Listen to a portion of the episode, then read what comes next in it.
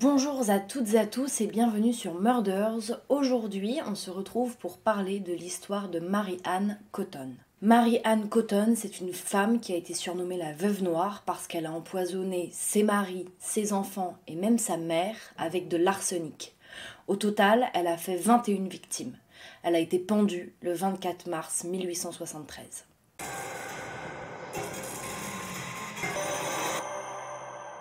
Mary-Anne Cotton est née dans un petit village en Angleterre en octobre 1832. Durant son enfance, elle a eu une éducation assez stricte. Son père, c'était un homme qui était très croyant euh, envers l'Église et du coup, il était très très strict. Quand elle a eu 8 ans, son père, il est tombé dans un puits de 40 mètres dans une mine où il travaillait et le pauvre, il s'en est pas sorti. Donc pendant plusieurs années, sa mère, elle s'est remariée avec plusieurs hommes, etc. Et il y a un moment où elle s'est mariée avec un homme qu'aucun de ses enfants n'aimait, dont euh, Marie-Anne Cotton, et du coup, elle a décidé de quitter le foyer familial. Quand elle a quitté le foyer familial, elle a décidé de suivre des études d'infirmière et elle est donc devenue infirmière dans la ville de Merton. En 1852, alors qu'elle n'a que 20 ans, elle va faire la connaissance d'un homme qui s'appelle William Mowbray. Et ensemble, donc ils vont se marier et ensemble ils vont avoir 5 euh, enfants en 5 ans, donc c'est un rythme quand même assez soutenu. La pauvre, euh, quatre d'entre eux vont mourir de maux de ventre en fait, comme une gastro. Faut savoir que euh, au 19e siècle, la mortalité infantile, elle touche un enfant sur quatre, donc c'est très courant que les enfants décèdent euh, quand ils sont petits. Donc à ce moment-là, personne ne se doute qu'il y a quelque chose de bizarre dans cette famille.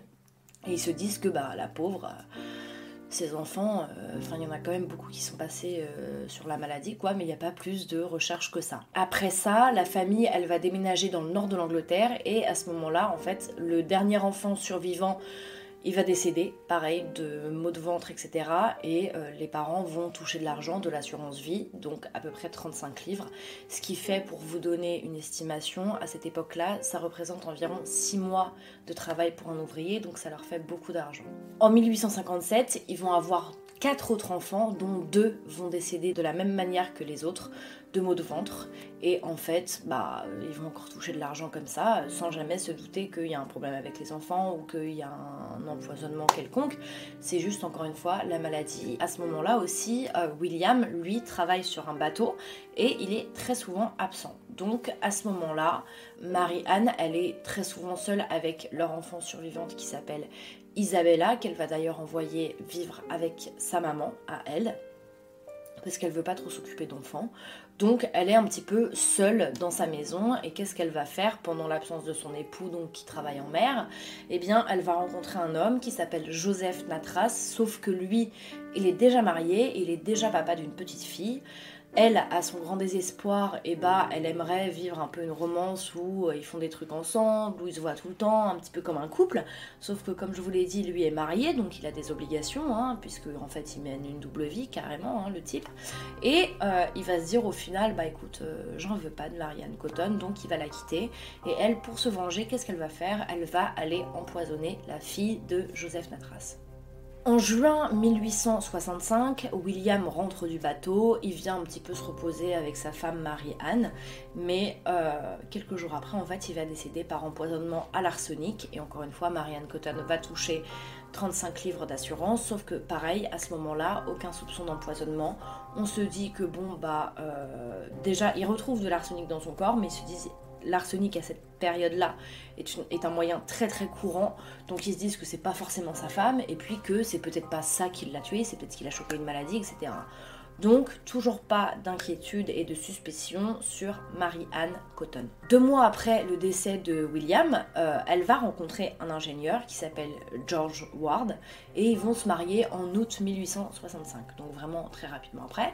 Sauf que leur mariage ne va pas durer super longtemps puisqu'il va durer que 14 mois qui va se conclure par le décès de George Ward encore une fois, avec des troubles intestinaux, des vomissements, des diarrhées, etc., comme une grosse gastro. Après le décès de son mari George Ward, Marie-Anne, elle va encore déménager et elle va être engagée en fait en novembre 1866 chez un certain James Robinson comme femme de maison. Donc en fait, lui, il est veuf et il a des enfants, donc euh, elle, elle est là pour s'occuper bah, de l'entretien de la maison. Un peu l'univers euh, familial, quoi. en fait, elle remplace sa femme décédée. Marie-Anne, qui n'aime pas trop les enfants, elle va euh, tuer par empoisonnement à l'arsenic le petit nourrisson de James, puisque sa femme qui est décédée avait accouché, donc il avait pu récupérer leur bébé. Donc elle tue le bébé, elle va tuer aussi deux autres des enfants de James.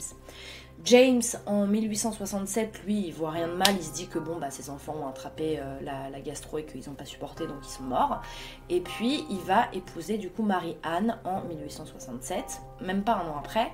Elle va tuer euh, sa fille, Isabella, donc de son premier mariage avec William, et ensuite elle va tuer aussi sa mère.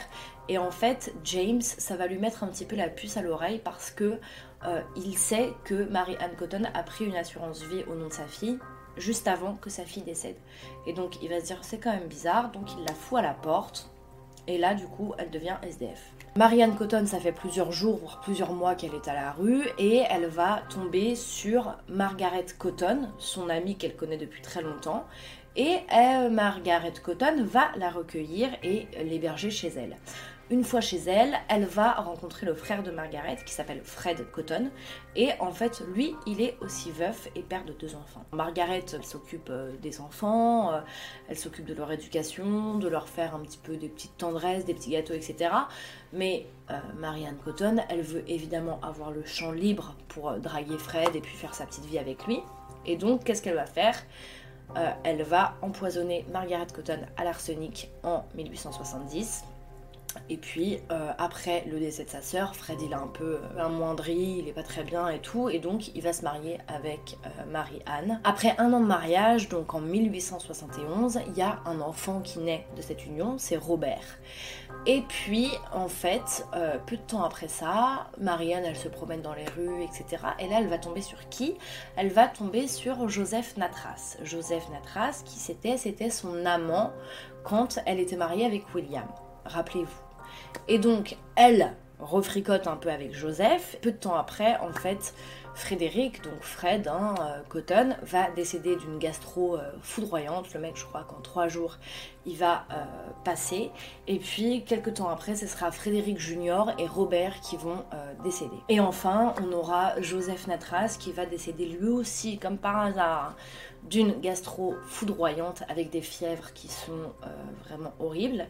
Et comme par hasard, il décède après avoir modifié son assurance vie en faveur de Marianne Cotton. Donc, elle récupère toutes les assurances vie des personnes qu'elle tue, parce que soit c'était elle qui faisait les assurances vie donc en son nom, ou alors c'était les hommes qu'elle aimait, et donc comme euh, il l'aimait, eh bien il faisait leur assurance vie à sa faveur. On est maintenant en 1872 et il ne reste qu'un survivant qui s'appelle Charlie Cotton qui a 6 ans à cette époque-là. Et en fait, elle, on ne sait pas pourquoi, elle l'a pas tué, et enfin pas tout de suite en tout cas, et elle décide de l'emmener dans un hospice. Et en fait, le responsable de cet hospice, il va refuser d'accueillir cet enfant. Et Marie-Anne Cotton, elle va lui dire J'aurais aimé me remarier, mais en fait, le fait d'avoir cet enfant, ça m'en empêche. Mais dans tous les cas, il vivra pas longtemps, il va aller rejoindre le reste des Cotton. Euh, je pense que euh, le petit Thomas Ripley, il aurait dû prendre l'enfant puisque quelques jours après, Charlie Cotton, il va décéder d'une gastro foudroyante. Comme Thomas Ripley est au courant de ce que lui a dit Marie-Anne, il va pas se taire et il va dire est-ce qu'on peut avoir une autopsie euh, des cadavres de toutes les personnes qu'a côtoyé Marie-Anne Cotton qui sont mortes très rapidement, qui sont mortes au cours hein, d'ailleurs, pour voir. Lors de cette autopsie, en fait, on va se rendre compte que euh, dans tous les corps, il y a énormément d'arsenic, qu'ils sont tous décédés de la même manière, plus ou moins rapidement, mais ils sont tous morts de la même cause, l'empoisonnement à l'arsenic. Après cette constatation, Marie-Anne Cotton est très vite arrêtée à son domicile, alors elle va nier, hein, et elle niera de son arrestation jusqu'à euh, son procès, elle va nier. Son procès débute le 5 mars 1873 et Marie-Anne Cotton est donc accusée de 21 meurtres, ce qui est énorme quand même, 21 hein. meurtres c'est vraiment beaucoup. Et puis, euh, eh bien, elle va être désignée coupable. Et le Times va publier un article sur la première femme tueuse en série du Royaume-Uni en disant Après condamnation, la misérable femme a manifesté une forte émotion, mais cela a fait place en quelques heures à son comportement habituel, froid et réservé, et alors qu'elle nourrit une forte conviction que la clémence royale sera étendue à son égard, elle affirme fermement son innocence des crimes dont elle a été reconnue coupable. Donc comme je vous le disais, de son arrestation à son procès, et en fait euh, même avant son exécution, elle maintiendra qu'elle est innocente. Les jurys vont la condamner à la pendaison et donc elle sera pendue le 24 mars 1873. C'est tout pour l'histoire de Marie-Anne Cotton, j'espère qu'elle vous aura plu et en attendant on se retrouve dimanche prochain à 20h pour une nouvelle vidéo sur Murders.